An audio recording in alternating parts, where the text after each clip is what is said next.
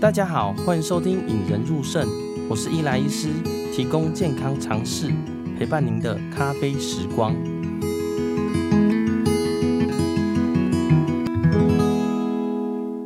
今天很开心，欢迎呃宇盟数位科技的杨总监来到节目啦。杨总监你好，Coco。Hello，各位引人入胜的听众朋友们，大家好。哎，阿 Coco 现在是在上次去你们公司是在南港嘛？哎，那对，在南港人力园区。呃，雨盟数位科技公司大部分在做什么啊？可以帮我们先介绍一下吗？好啊，好啊，没问题。呃，我们的话，其实公司成立今年是第十二年，主要就专注在 AR 扩增实境，就是 SR 技术的解决方案。那我们也是一个研发的一个软体的公司。那这十二年下来，其实我们是透过打造一个 SR 的一个平台，然后可以让这个平台里面呢，就是提供给很多不同的产业，然后去生成他们的这个数位互动的这个导入，然后透过平台可以快速生成，然后呢，提供大家一个很快速的一个 SR 的一个解决方案的平台。那目前来讲，我们的案例大概超过一千个案例以上，算是全球里面来讲做呃，就是 SR 这个技术案例的呃，算是非常前导的这个技术的厂商。大概是我们公司这个呃专注的话，就是在 XR 的这样的一个领域，那提供给大家参考喽。哎，那因为有有些听众对于 VR、XR 或 AR 比较不清楚啊，Coco 可以帮我们介绍一下，嗯、像我们一般听到的 AR。呃，好像是像宝可梦嘛，阿 VR 好像就是像电动，啊、那 XR 在这些可以帮我们简简短介绍一下这三个的不同吗？差别可以呀、啊，对对对，我觉得大家可以就是有我我会讲一个比较有趣的事情，就是 AR 扩增实境呢，它其实就是 Augmented Reality，那它就是在真实的空间里面去。呃，增加虚拟的物件，然后去做一些虚实交合的这样子的一个场景。那你可以把它想成叫叫做那个开天眼，有没有？就是啊，我看到你哦，标米雕哦，有没有在 真实空间你就开了天眼了？这个就是很 AR 的一个场景哦。然后其实宝可梦也是有没有？就是你在这个。真实的空间里面，其实真的没有这个宝可梦，但是你又看到宝可梦出现，有没有？是不是跟那个开天眼很像？哦，哎、欸，这样讲蛮蛮蛮贴合的哎吼，就是旁边多了一些小的东西，让我们辅助我们嘛，对不对？对对对，所以这个其实每个人用了 AR 之后，每个人都可以开了天眼这样子，好，就是他这个世界呢，就会从这个更多维的方式去看这个世界，就更有趣了。好，那另外的话是 VR，那个 VR 它就是虚拟实境，就是 Virtual Reality，那完全完全都是跟真实空间里面是切开来的。那我们可以把自己想象，就是说，哦，我好像戴了，通常 VR 都会戴了，好像一个头盔，把眼睛整个就蒙住了啊、哦，然后我就可以沉浸到另外一个世界里面。通常我们都会开玩笑讲说，啊，这叫观落音，有没有？直接你要拥有十八层地狱也没有问题，在真实空间里面一点都不打扰你。所以 VR 的这个场景里面，通常呃，为什么叫做 VR 呢？就是它完全是虚拟的，它不受真实空间的这个影响，你想怎么玩就怎么玩。那像 XR 另外的听起来好像最高大上哎哦。啊、呃，另外的话就是 XR，XR 其实它的那个英文的学名叫做 Extend。啊，reality 就是延展实境，就延续的延，展览的展，延展实境。它其实呢，就是因为近年来大家都是会去讲到哦，AR、VR 或是 MR 哦这样的一个技术名词，但实际上我们现在在运用一些科技互动的一个设计上面来讲，我们就不再去强调说这个技术的来源是 AR 还是 VR 还是 MR，那我们就只要有互动相关的，只要虚实的、沉浸式的，那我们就叫做在这个呃。呃，互动设计来讲，它是有一个这样的一个展延的一个手法，我们就叫做 XR 的一个技术了。所以以后呢，如果你听到 XR 呢，你也不用，你就知道说，哦，这个是跟互动技术有关的。哦，哦，对，我这想到上次去你们公司，哦，觉得大开眼界，因为之前有试过一些简单的 VR 眼镜啊，就那天至少试了三种 VR 眼镜，哦、我觉得这发现，哎，其实。那时候我就跟工程师聊了一下，问他说：“哎、欸，你觉得元宇宙什么时候会发生啊？”就他直接就一开始表情有点疑惑啊，就是那 个先生嘛，然后他说：“哎、欸，现在 ING 发生。”其实这句话让我有点 shock 哎、欸，不知道就是像杨总监或 Coco 在对于元宇宙啊，因为像我们都会觉得说，哎、嗯欸，Web 一点零、二点零、三点零，元宇宙好像是包含在三点零里面。啊，Coco 对于元宇宙的看法是什么呢？会觉得说这是一个会发生的未来，或者是应该我们怎样想象会比较接近元宇宙呢？嗯，其实我们已已经置身在元宇宙的世界了。怎么说呢？因为呃，我们其实，在现实世界的时间，然后一直不断在往线上。呃的这个时间靠近，就是说，哎，我可能以前用电脑，我可能在上班时间打电脑，可是我回家可能就不不打开电脑了。可是你现在想想看，我们是不是下班了之后，我们反而会埋在家里面，无论你是打线上游戏，或者是你在线上 search social media，比方说你上 FB 啊、IG 等等，或者是你到游戏世界，或者是你到线上去购物等等，你在线上的时间反而越来越长了。或者说，在疫情期间，我们其实也是透过很多线上的软体啊，不断在跟我们真实世界的人做交，在做交流。那可以看得到，其实这个就是一个元宇宙、元宇宙的一个这样的一个样貌了。那呃，所以元宇宙来讲，就是说，我们现在可能在呃一些 social media 媒体上面来讲，我们可能是用 FB 的，比方说 FB 的名称叫做 Coco 羊，然后我有个大头照在上面，那我可能是透过这样子的名称，在跟我的。啊、朋友们在做一些线上的交流，但实际上元宇宙的方式呢，它会变成是以后我会有个真的虚拟的分身，那可能就有阿法塔的系统，就说啊，我的头发长什么样子，然后我的脸其实是外国人，然后我会有真实的，我会有虚拟的这个分身，然后这个分身真的可以进入到。不同的世界里面，那这个这样子的一个元宇宙方式来讲，就是说我不再受限于我真实，比方说我真实的世界是我是呃云数位的 Coco 总监，但实际上我在虚拟的世界里面，我可能是一个呃庞克的小子，对吧？我可能就已经跳脱我的 对呃性别了，然后我可以让人家透过我的虚拟分身去真实认识我内心的这个世界哦，所以我就不再受限于真实世界的这个身份，我就可以任意。在这个世界里面呢，去表达我自己。所以你们大家在看那个一级玩家有没有？那个真实的，哦、有有有有对一级玩家的真实呢，是吧？他可能在这个真实世界里面，他就是一个 nobody 无名小卒。但是呢，他在呃虚拟世界，他创造的是什么？就是哇，我是一个呃大家跟随的一个目标哦，就是去创造出，比方说打击呃不好的事件等等。他在里面创造出很多的呃成就感。那其实，在元宇宙世界里面来讲，啊、呃，我们也可以反馈说，那到，我除了玩游戏之外，有虚拟分身之外，还有什么意义啊？其实意义就是说，我们现在透过什么金融、线上金融，这些都是已经虚拟化的，就是我不是透过实体的方式在做交易。我在元宇宙世界里面，我可能打游戏，或者说我在里面创建我自己的世界，然后我可以上面有呃金融商城等等，那这些都会变成是。获得了虚拟的这个货币，那这些虚拟货币它又可以回到真实空间里面，变成是真实世界的钱。好，就比方说我们看那个嗯，比特币啊，好，或是 blockchain 啊，好，这是 NFT 啊，这都是你买你用真实的钱去买虚拟的呃币，然后这虚拟的币呢，创造出无限大的价值之后，但是它又在你的真实世界里面让你变成更更有钱。好，所以其实元宇宙的世界，它跟真实世界是不会因为哦，我是元宇宙，然后就跟真实世界完全没有交流。它其实就会变成是一个非常在真跟实的世界里面去做一个很好的一个切换。所以元宇宙的话，就是它基本上不会不会改变你的真实的呃，就是生活，但是你在虚拟的世界反而有更大的发挥。好，所以大家我对元宇宙的这样子看法是这样。哎，对，我听 Coco 讲，哇，真的是。蛮全面的，而且可以想象，哎，让我想到说，嗯、就是呃，我也算是 PTT 的乡民啦，哈，就是。那个 V B S 的 PPT，然后 PTT 就是发现其实哎、欸，很多人现实中其实不是什么，但是他是 PTT 的版主，甚至在版上有一些权威嘛，讲话，那其实是。也是部分元宇宙的发生，哎，就是例如说电玩版、呃，房事版，它是也是一个有很大权力的。那以后其实这是他的虚拟分身，也是在元宇宙会发生的啊。确实，他现实中可能是一个上班族，或是是一个什么，但是在那个是在那个地区，他就是一个王者或是一个很重要的人物，这样子。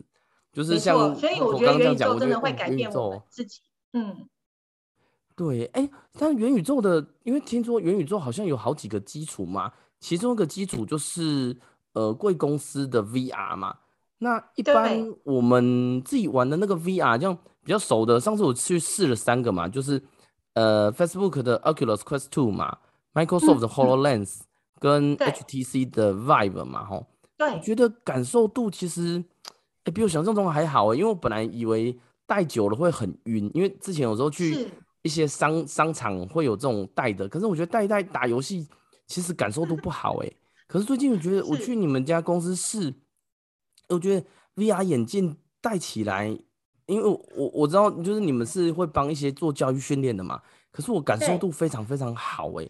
可以请 Coco 帮我们介绍一下 VR 眼镜的差别吗？或是他们的优劣处吗？我们可以分析一下，其实这三个啊呃。机种的一些不同啊，像 Facebook 的 Oculus Quest Two，它其实是也是就是 VR 的设备，可是它比较轻巧，你可以看得到它其实是一个一体机的状态，就是说啊，以前的 V 呃，比方说像 HTC Five，它是呃有线的，它这个它会去接一台就是呃比较高端的主机啊，然后去进行一些体验。那那个 Oculus Quest Two 呢，它是不需要接那个电脑主机的，它的主机就在它的头盔上面。然后它也有就是呃手部手部辨识啊，所以它一样会有手把。那我就是戴上呃 Oculus Quest 2的时候呢，我一样可以就是悠游在一个呃就是世界的场景里面，然后我可以透过手持装置或是手把，然后去变成是我虚拟世界的手，然后去做一些就是虚拟的操作。那呃这个部分来讲的话，它。相对的，因为它比较轻，然后它也不需要连接主机，所以它在对于一般的用户的这个条件上面来讲，它门槛就没有这么高哦。那再来的话就是那个呃 HoloLens 哦，HoloLens 它其实是也是一体机，好、哦，但只是说它的这个呃运算效能呢是比那个 Oculus Quest 2还要更强啊。我如果是以效能来讲的话，呃 Quest 2它是大概是三年前手机的运算效能啊。它它比较轻巧，但它的运算能力相对也比较呃弱一点。那 HoloLens 大概就是一年前手机的运算效能，好，所以我们可以用这样一个做做这样的比较。那 HTC Five 呢，因为它是连接 PC，那相对就是比手机更强大啊，它有更强大的运算能力。那其实如果说戴上去晕不晕这件事情，它其实跟设计非常有关，因为呃我们人的这个眼睛的这个呃。视差如果跟你真实的虚拟世界里面，比方说你虚拟世界里面你是在坐那个过山车，然后其实你你你不是坐在过山车的这个呃座椅上，然后你只是坐在椅子上，然后戴上这个头盔去做呃过山车这件事情的话，你就可以想象，其实因为跟你是坐着，但是你的那个世世界是非常晃动、非常剧烈的，那这个时候你眼睛就很容易就是。造成就是视差的关系，然后就比较容易晕眩。好，所以其实我们好的一个互动设计来讲，像 Oculus Quest 2或者是说像 HTC Vive，那我们在设计上就会会注意到他的这个呃视角到底是有没有跟他的游戏的世界里面是一致的。那越一致的话，就越不容易产生晕眩。但是晕眩这件事情来讲，也是目前硬体上面。规格的一个限制哦，但因为现在的硬体不断在发展，我相信就是对于晕眩这件事情来讲，它的这个不论它的这个眼睛眼镜的这个呃发发展上面来讲，它其实会越来就是越小，就是造成晕眩的能力就越来越小。这也是硬体厂商不断哈他他们在努力的。而且我发现一件很有趣的事情，就是我之前去啊、呃、学校里面，就是那种八到十一年级的小朋友。嗯，然后我问他说：“哎，戴 VR 眼镜是会晕的小朋友，请举手。”哎，没有哎。那我想说，因为他们都是很新人类，因为他们都不会晕。然后，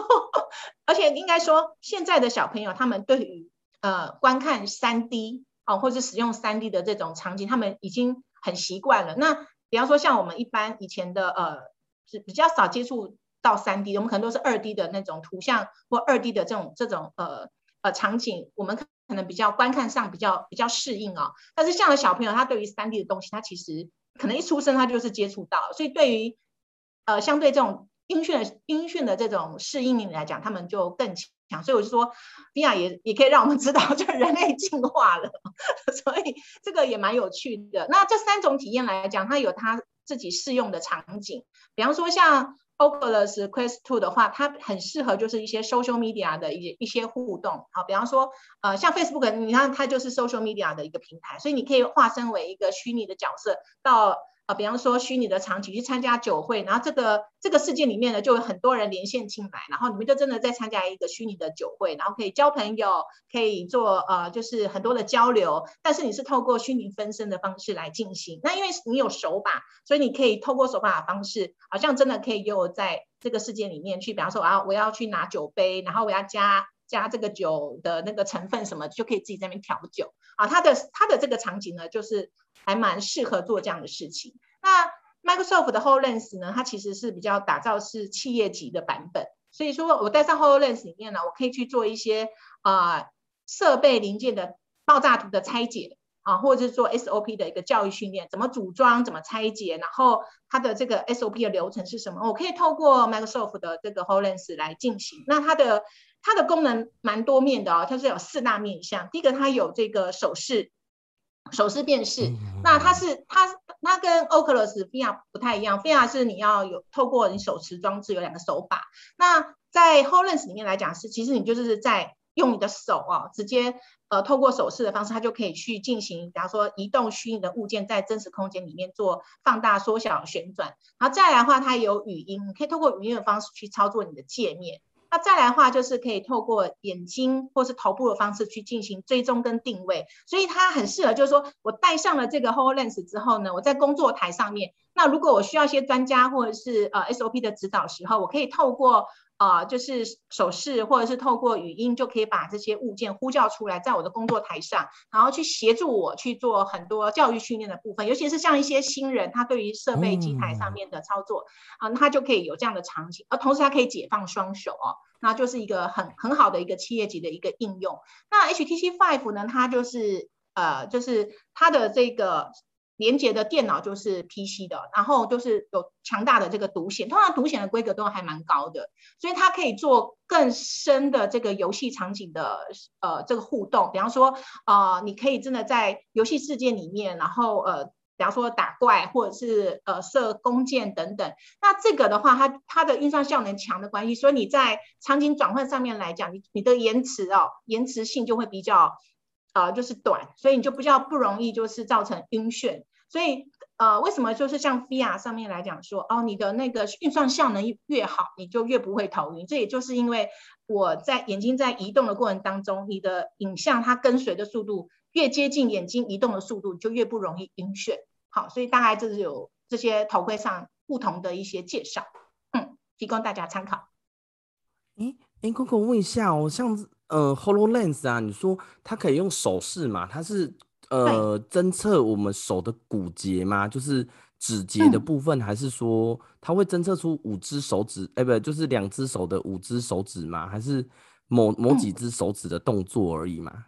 嗯，它其实是有骨干的，所以你其实在看、哦、呃 HoloLens 的一些影片介绍的时候，它那个手指头展开来，它其实是有骨节的。就比方说我的关节是有三节，那你每一只手指头的。三节的关节，它就会变成它的定位点，所以它在你的呃 HoloLens 眼镜前面呢，你就可以做很多手势上面的呃变化。比方说，我是用捏的，我手我我如果我的手是用捏的这个方式来讲，它就认定说啊，我这个是要把它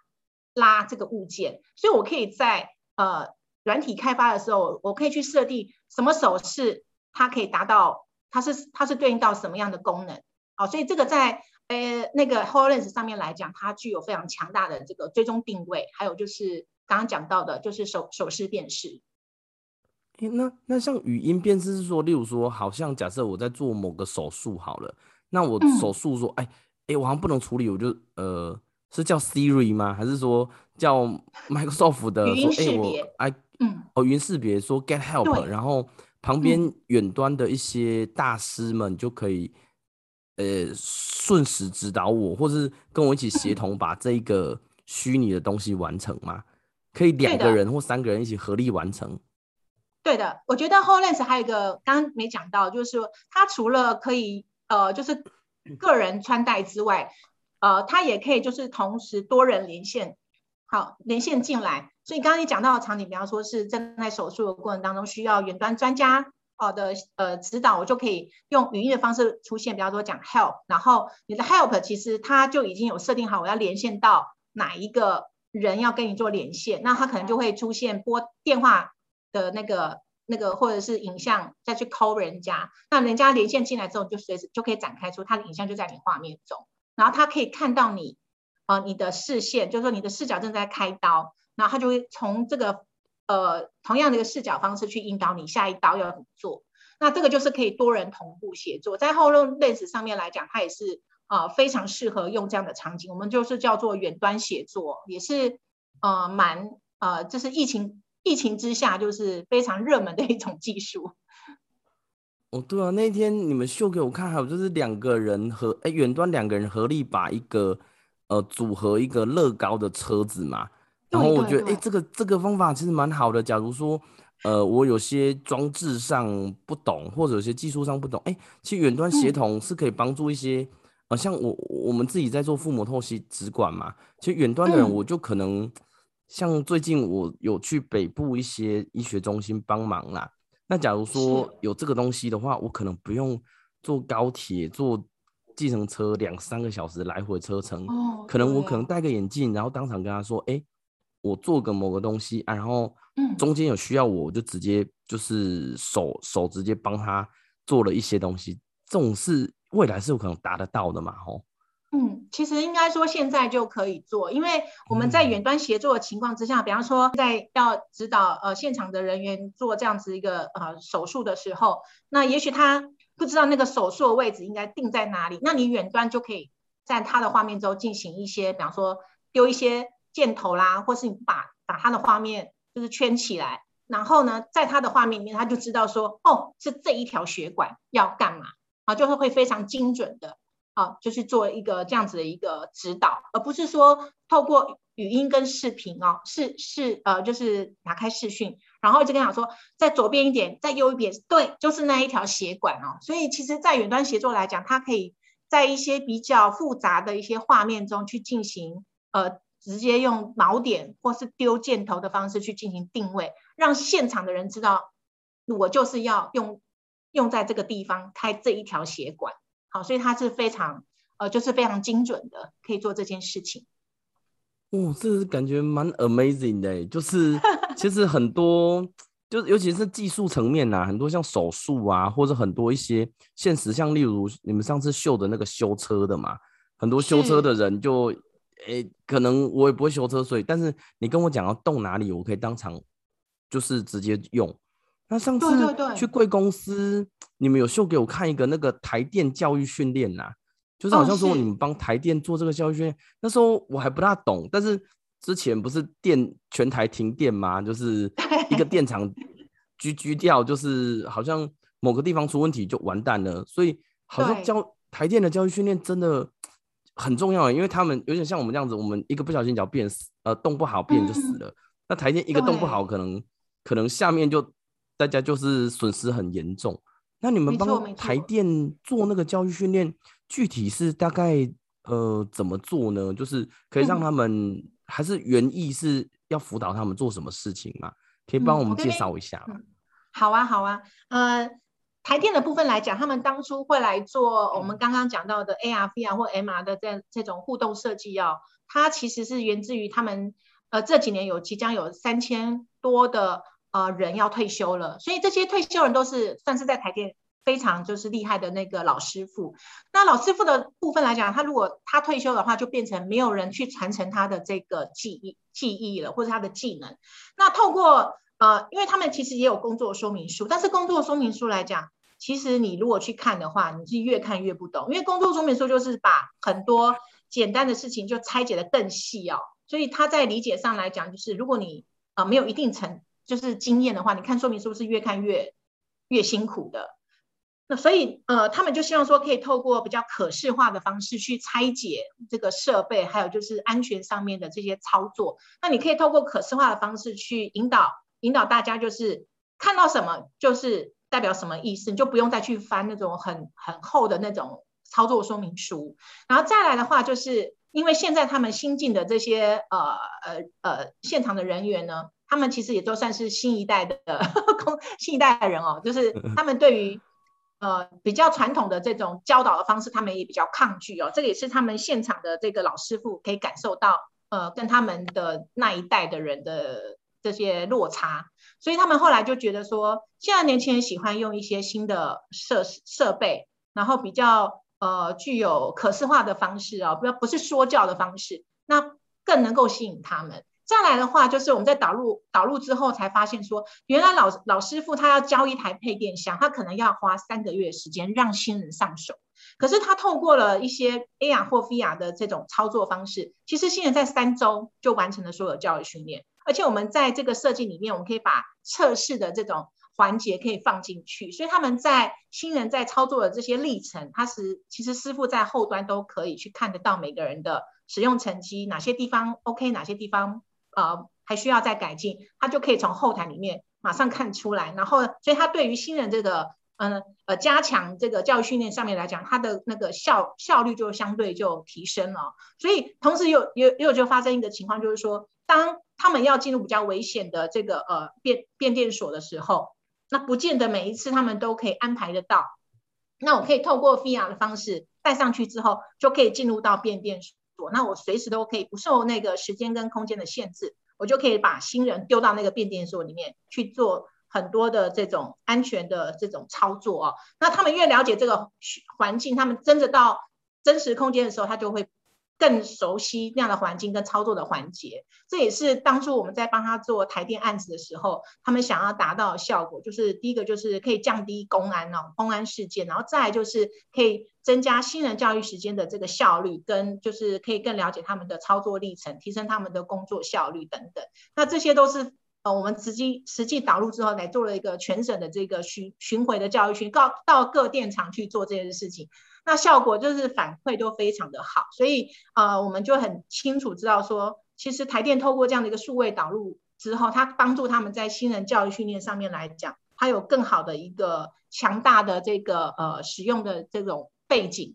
然后就是让退休的这个老师傅的记忆可以透过这样的方式来进行 SR 的传承。好，所以我们那时候的定位就是 SR 传承来做台电的案子。对，大概是这样的一个状态。想到说，哎、欸，真的哎、欸，那个以前就是，例如说，大家都买过电器嘛，买到一个电器都会一大堆说明书啊，什么微波炉什么那个说明书，我相信应该是没有人从头看到尾啊，就是有需要的功能看一下，但是其实常常按照上面说明，现在可能大家可以上 YouTube 看他介绍怎么操作，可是那个像那种台电的啊，或是一些比较复杂，不是说用平面就可以解决的。有时候你那个说明书，大概我相信现在可能大家也不会真的想看啊。像我们在训练病人，在做训练腹膜透析的时候，通常我们会就是叫他住院中，我们教他练习嘛。但是常常回去以后会发生很多问题。那、嗯、现在当然有 Line 啊，或是有视讯可以帮忙到一些。嗯、但是就像刚刚 Coco 刚刚讲的，哎、欸，向左向左向左，向右向右向右。但是 有些事情是你没办法向左向右。甚至说你向左有一个问出了问题就爆掉了，病人就可能就是会有一些问题。那这时候讲到一些像这个这样子教育训练，就可能就戴个眼镜，哎、欸，然后搞不好你的卫教师或者你的训练员就在旁边，哎、欸，跟你讲说，哎、欸，就是这个，帮你指指箭头，哎、欸，直接就做出来。我觉得，甚至在以后医师的养成训练嘛，因为大家都不想给。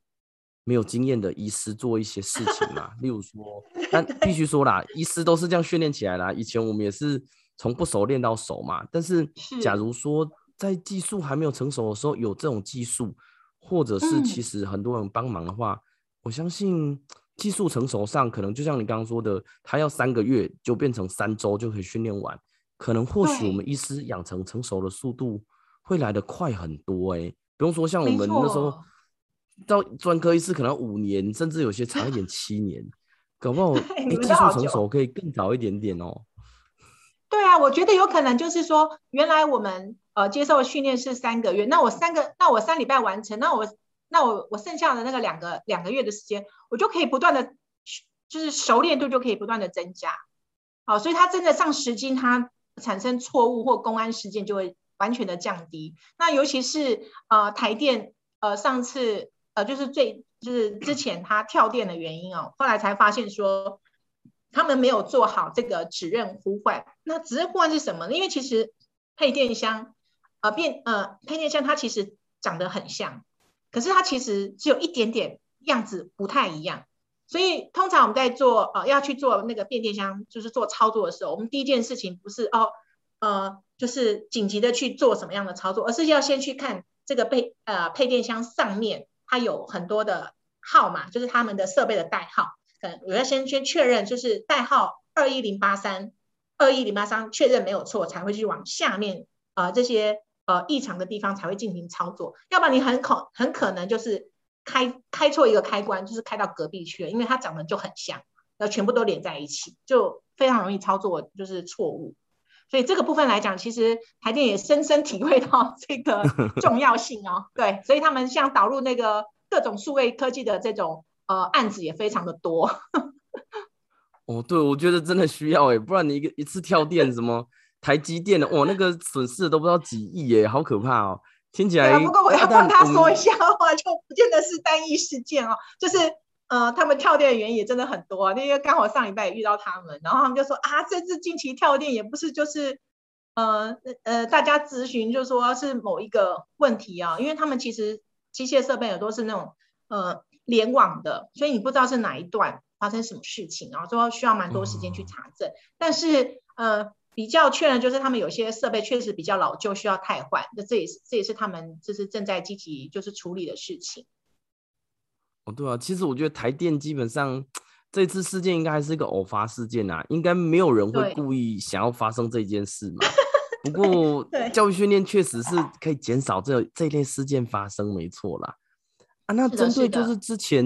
元宇宙啊有分享说有三个模式嘛。例如说，呃，看诊模式啊，照护模式啊，术式了解啦。不过这个是我一个非专业的人，哎、欸，算医疗专业了，嗯、但是 VR 或数位这一时代，这个不是我专业。想要请教一下 Coco，在这个模式上，可能可以创造哪些样的形式，或有什么样的想象呢？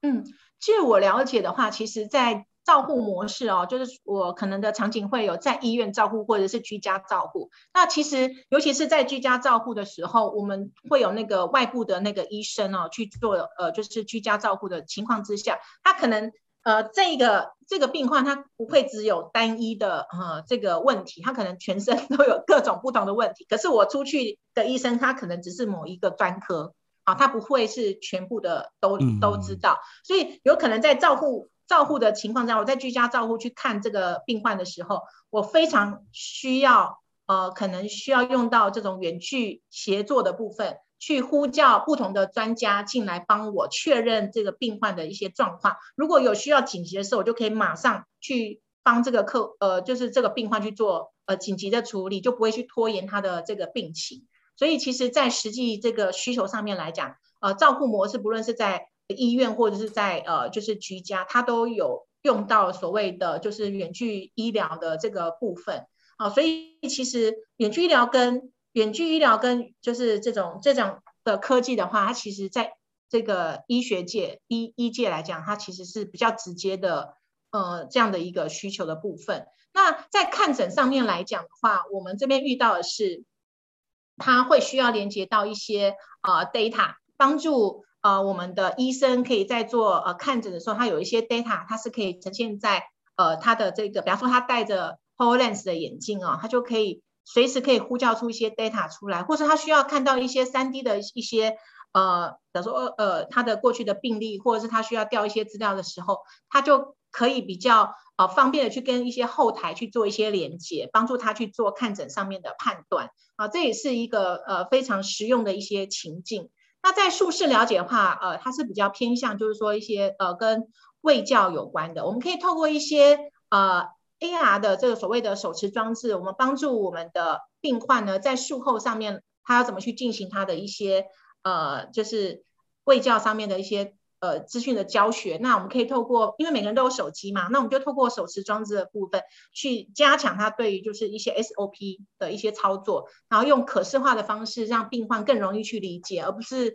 有些卫教都都比较偏向就是文字的资讯比较多，然后所以理解能力，有的人看可能看一段文字，两个人看有两个人不同的见解，所以所以在卫教上面来讲，用可尽量用可视化的方式来讲，比较不会让人家产生一些误会。那呃，另外的话就是在呃像那个照护模式，我可以提一个，就是我们之前在美国有一个做呃 VR 心灵 SPA 的，就是说它可以透过。呃，戴上这个 VR 头盔之后，它可以降低他的焦虑啊。比方说，有一些呃身心呃身心科的这个人，那他可以透过戴上头盔之后降呃让他血压啊、呃、慢慢下降，还有让他的呃就是呃各项数值就可以回归到比较平静的一个状态。所以，他对于心灵上面，我说心灵 SPA 上面 VR 其实还蛮有效果的。那另外有看到一些国外的一些数据啊，就是说，哎，我透过戴了 VR 之后，可以改善。呃，患者的一些疼痛啊，比如说他可能呃可以移转他的一些注意力，然后透过戴上 VR 一些场景之后，他可以呃降低他的疼痛感，这个都是蛮有呃就是实际疗就疗程上面在国外是有产生这样的数据的。那另外的话，其实在呃台湾这边来讲的话，也是有在讲到一个叫做智慧病房。那什么是智慧病房呢？就是说呃我在医生在做那个智慧。在在做那个病房巡检的时候啊，呃，我们可能仪器设备是有限的。比方说，我们呃病房里面，它可能需要添购很多的设备，去真的可以完善到去观看一个病患的所有的数值，但不见得每一个病房都有具有这样的这样的配置哦。那好的处理方式的话，就是我可以透过呃，就是虚实的方式，比方说，医生就戴着这个呃 HoloLens 的头盔。然后他在巡诊过程当中，他去看病患的数值，他就可以呼叫出虚拟的设备仪器出来，去产生这样的 data 的这样子的一个判断。那他就不是真的需要用到这个呃真实的设备，因为真实设备可能就是不见得一定要有，但是它的数值可以去连接到一些呃就是病患身上的一些呃呃联动的一些 real time 的 data，它可以反馈给医生，在做巡检的过程当中，他可以及时的去判断他目前。病患的一些状况，其实，在智慧病房上面来讲，呃，这个也算是一个趋势啦，啊，就是呃，不过现在目前大家比较呃关注的就是说，哦，可能 AI 方面的这个这个导入的部分，呃，跟 data 数字上面一些相关的一个分析。那实际上，如果能够叠加一些 AR 的一些可视化的一些界面的话，嗯、它其实是会更有效的啊、呃，去达到这样的一个成效。所以我觉得。刚刚讲那几个模式都跟这个未来的，应该说现在的这种 SR 技术是非常息息相关的。哎，对，我这样听起来好像，哎，有两个我觉得可以跟就是 Coco 跟大家分享一下，嗯、就是一个是说像术式了解啦，嗯、像呃我在诊间常会会教一些病人洗肾的部分嘛，哦，有些真的就是完全非常抗拒哎，连。就是因为我们常常做法是会请肾友来跟他讲分享这些心得嘛，而、啊、有些长辈或有些人抗拒到他也不想去跟这些人聊天。但是假如能戴上一个 VR 眼镜，告诉他说：“哎、其实这个人就是这样子洗肾，这也不是假的。他可能甚至你可以摸他的血管，他的人，甚至可以跟这个人在云端对话的话，嗯、我觉得针对于很多人会非常害怕洗肾这件事，或把他想得太恐惧。嗯”可能这个门槛应该会下降哎，对，真的，我也我也可以理解，嗯，对啊。第二个是就是刚刚那个 Coco 提的那个智慧病房，我觉得真的对，呃，至少以我一个一线医师来说，我觉得很重要。因为像例如说，我现在去查房好了，我可能会先 list 一张单子嘛，或者从手机先看呃患者的报告。那我自己的习惯还是会把 data 先抄在我的本子上或者 list 上。那去查房的时候就会看到病人，是但是实际上有很多东西我可能没办法背下来，或者是我的影像没办法直接跟你讲。啊、但是假如说我有一个、嗯、呃 AR 或 VR 的眼镜呢，我直接在你身边就看到呃年龄、性别、职业啊，你的 data 我要调的就直接调出来，然后我可以跟你解释你的 X 光，甚至直接呈现你说，哎，我接下来要给你怎样照护，这个洗肾模式是怎么样，嗯、呃，这个抗生素治疗几天。我可能就不用再花很多时间，先把你所有的 data 全部再抄到你的一个本子上，甚至我可以当场调出一些东西跟你讲。其实我觉得对于、嗯、呃，我是算医疗提供者啦，或者觉得对于病患，其实应该都很有效果诶、欸。这个应该有导入大家看诊时间或查房时间，应该都会更完整吧？对，而且我们其实也可以透过戴上头盔之后，比方说，哎，呃，我现在的 data 是这样的数值，但是我帮他就是检查完之后，这数值可能有异动，那我可以呼叫出那个虚拟的键盘，然后就把呃他目前的状态就把它输入到键盘里面，就跟他的 data 再做一个及时的 update。那这两部分来讲，你就不需要再回到你的办公室，然后再重新做一个登录跟抄写。好，那这个就是你等于巡检完之后，你所有事情都做完了。哦，真的，不然现在可能，例如说，哦，最麻烦就是碰到，例如说病人要 CPR 很紧急的状况，那通常我们是先做嘛，但是这时候大家就需要去查病人的 data、嗯、啊，有时候很紧急，你哪有那个时间就是去查或你需要的？假设我已经戴上那个 VR 眼镜，哎，一做我需要的就用嘴巴讲，请请对，呃，就是直接弹弹出这些病人的东西，甚至我假如有一个呃。Portable 的一个超，就是可以携带式的超音波，我直接放上去，影像就直接投射在我的 VR 眼镜上，哎，那我可以当场就判读嘞，就不用还要推一个大台的东西，我还要在就是临时紧急状况之下，我不用再调病患的很多东西出来。嗯、其实我觉得这个以照护品质来说，应该会是一线医师会蛮需要的。哎，你让我联想到一个案子，哎，就是因为我们之前有一个是那个到院前。好，就是到院前，就是通常都是到急，就是急诊，就是急诊的状态。他在那个救护车上面来讲，就是他们在救护过程当中，其实他就很需要用到刚刚你讲到那个场景，就是我在急救过程当中，我马上他的资讯就已经传送在我的眼前了，然后我就可以马上去做呃前面的一些判断。因为比方说呃这个病患真的发生什么事情的时候，他可能还有其他的这个病，我们必须要去关，就是连接到的。对对对，然后所以他到院前之后，我其实已经把他前面的部分已经处理到，就是处理好之后，那后面接手的急诊的这个呃医师，他也可以同步连线，就是你在车子里面的一些状况，就是你的视你的那个 video 打开之后，那在在急诊室里面，医生他们可以同步去帮你，就是我们可以同步连线做这件就是这件事情。那这个部分来讲，确实有这个医院有有提到这样的一个情境哦，嗯。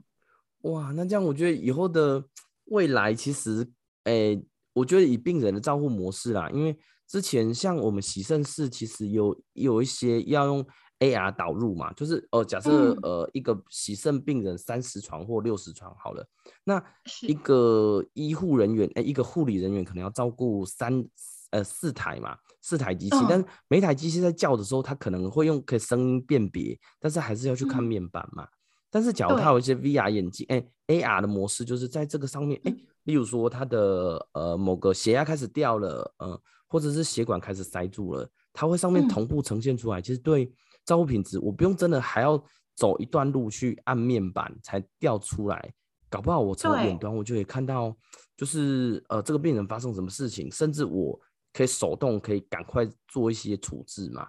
我觉得这个真的是一个哦，以后这个应该是。未来医疗的元宇宙可能真的希望可以做到这一点啊！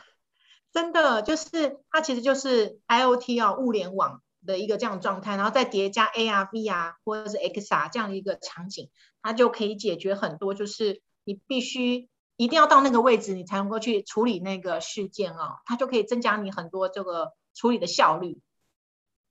哦，诶，那最后要请教 Coco 啦。那假如说像 Web 三点零到来啊，因为我们今天主要谈的都是医疗元宇宙嘛。嗯、那假如说呃 Web 三点零到来，呃元宇宙逐渐成熟的话，我们一般人、嗯、像例如说，呃，我身为一个医护人员，假如在非医疗的地方碰到 Web 三点零元宇宙的话，那我有可能什么样的改变，嗯、或我需要做哪些事情说去因应说元宇宙的改变，因为。大家都很像我自己觉得啦，就是我们小孩那一代已经从从两三岁就会玩手机了嘛，嗯、但是我们爸爸妈妈年代可能有些还不大会用手机耶、欸。那他们长、啊、长成以后会不会就是已经是 VR 眼镜的年代了？那我们一般人可能要怎么去应对这件事情嘛？可以给我们一些小建议吗？嗯、好的，因为其实我们现在呃，其实 Web 三点零的好处哦，对我来讲就是觉得呃，我在我在一些个资上面来讲，我就会具有比较好的这个隐私权啊，就说因为尤其是医疗的 这些资料，它就不容易呃被就是就是留就是隐私权上面会有一些损害。然后对不起，然后再来的话就是说啊、呃，我除了在各自上面的隐私权加强之外，它可以绑定一个就是加密的一个钱包。啊，等于说，我可以以以后的场景是说，我不论是到 A 医院或是到 B 医院，我其实我我的医疗呢，只需要一个账号，这个账号呢，就是它是它有绑定一个加密的一个一个一个装置哦，然后我可以不需要每一家医院进去，我都要打我是谁，我的身份证，然后我要怎么怎么再去做一个注册哦，所以我只是只需要一个一个加密的一个账号。或是加密的钱包，我就可以到任何的这个医疗机构去处理我所有的事件，然后他们也可以就是很快速的取得我的，就是我我授权的一些就是呃一些身体的一些资料跟状态，它可以更快速的去帮我就是在做这样子的医疗服务的时候，它可以增加它的效率。那同时的话，就是我也可以透过这样子一个方式去支付很多的一些呃医疗的使用的场景。所以等于是说，我透过有一个这样的一个加密的一个钱包，我就可以呃很快速的去呃处理我的一些医疗的服务。对，因为其实我们像不论是到 A 医院或 B 医院，他的他们因为资讯资讯都是系统都不不同，所以我每一次去我都要必须再再去创作创建一次哦。所以这个是很 borrow borrow 病病人的。还有再是说跨院。治疗的时候，这些资料可能都没有办法同步过去，或者我要去做一些申请，我才能够同步过去。那这些来讲的话，透过 Web 三点零，其实我们以后我们真的只需要一个账号，无论是这个账号，可能就是真的可以拥有到各个各个的这个场景的服务，就不需要每一个场景都要去做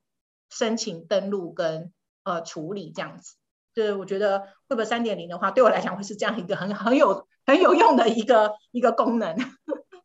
哎，对啊，我就觉得说，例如说，像我们医疗好了，有时候就是啊，但台湾很多医疗其实是非常进步的啦。但是有些地方的医疗可能会呃，某些地方会比我们更厉害嘛。所以，假如说以病人端，搞不好可以去美国看某某一位医师，假如语言可以相通的话，我相信语言以后在 AI 部分应该可以克服。甚至说，你可以在呃，例如半夜，你不见得可能看到台湾的医师吧，可能看到美国的医师，嗯、然后可以用一些 NFT 去交易。哎、嗯，搞不好就是呃，但我我台湾的医师也不见得只能看台湾人呐、啊，可能其实全世界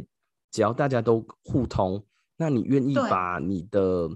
呃个人隐私分享给某一位医师，例如说分享给我，嗯、那我可以看到你某些东西的时候。其实也可以给你一些相对更好的建议嘛，嗯、就是我觉得这个是一个至少对于医医医疗人员或者病人，其实都一个还蛮好的、蛮好的，就是蛮好的未来哎。对，因为其实还有一种场景，就是说我们如果说呃需要跟国外的医师做一些呃呃呃就是咨询的时候，我们不见得都听得懂对方的语言嘛。然后其实、嗯、呃，现在已经有一个发展，就是说我戴上那个 AR 的眼镜哦，然后对方也戴上，就是我们可以想象他如果戴在 HoloLens 好，然后呃，我我在讲述我的这个，因为它有语音识别，所以我在讲中文，在描述我一些想请教一些议题的时候，对方是外国人，然后他就会在他的就是头盔的前面，就是直接变成是他的语言。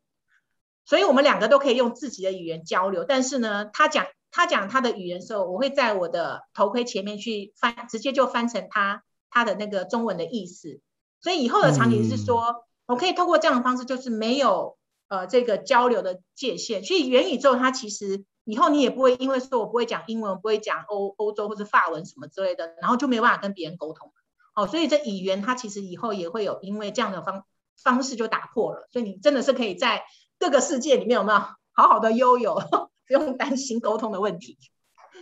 哦，对啊，哦，其实还蛮期待的哎，就是对啊，因为现在其实已经有手机可以做呃文字翻译了，其实这个真的是不难啦，就看你们要做。哇，今天谢谢哇，谢谢 Coco 来跟我们讲那么多，而且我觉得有很多都是呃，我觉得想一想生存在这个年代真的不错哎，因为我这个年代。可能手机刚发展的时候，我也是懵懵懂无知嘛，就觉得手机很好用。嗯、可是现在，假如能参与到一个 VR 或元宇宙的发生，我觉得，哎、欸，其实小孩的那一代跟我们这一代完全会完全不一样的世界，就是已已经是一个不同的年代了。没错，没错。其实我们的下一秒，随着都都随时世界都在改变，真的就是